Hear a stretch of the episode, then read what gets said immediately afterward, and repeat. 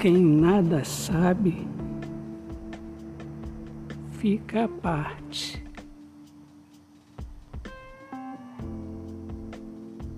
Mancha sua arte na mesmice da ilusão.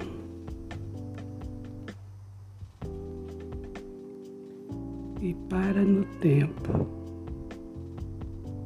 pois só ouve a voz do lamento. Fica calado, porque nada tem a dizer. Ele precisa aprender.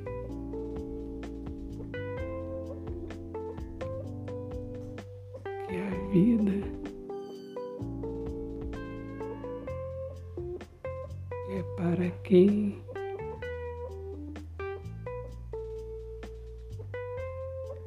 abre a visão.